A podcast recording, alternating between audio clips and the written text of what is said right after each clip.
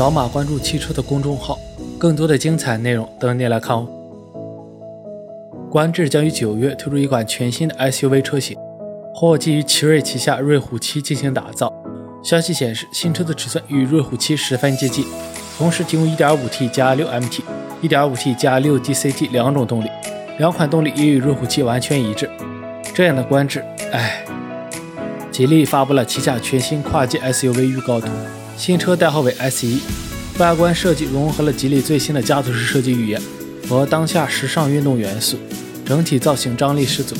车身尺寸分别为四千四百六十五毫米、一千八百毫米、一千五百三十五毫米，轴距为两千六百六十八毫米。从工信部了解到的信息，将提供1.5升和 1.4T 两种动力系统，GS、RS、SI 就差 AMG 了。宝马新款七系正式上市，针对中国市场，对产品进行更加个性化的升级，推出 M 运动套装和卓越套装两种外观，十三款车型，售价区间为八十九点八万至二百六十五点八万元。动力搭载二点零 T、三点零 T 和四点四 T V 八发动机，M 七六零 Li 搭载六点六 T V 十二发动机，匹配的都是八速手自一体变速箱。你们不要被骗了，邻居家说他的七三零才几万块买的。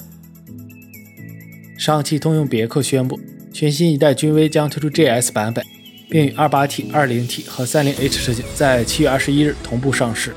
全新 GS 外观是更加激进的前脸，采用更加动感的专属内饰设计，搭载新一代 CDC 主动式悬架系统以及 Flex Red 自适应驾驶系统，匹配 eCVT 变速箱，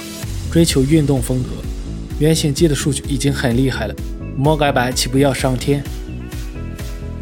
本田汽车宣布，将在全球范围内召回210万辆雅阁，涉及车型为2013至2016年款，起因是电池传感器故障引发的发动机机舱自燃事故。在美国召回110万辆存有隐患的雅阁车型，其他市场涉及100万辆。这是要把九代雅阁一锅端的节奏啊！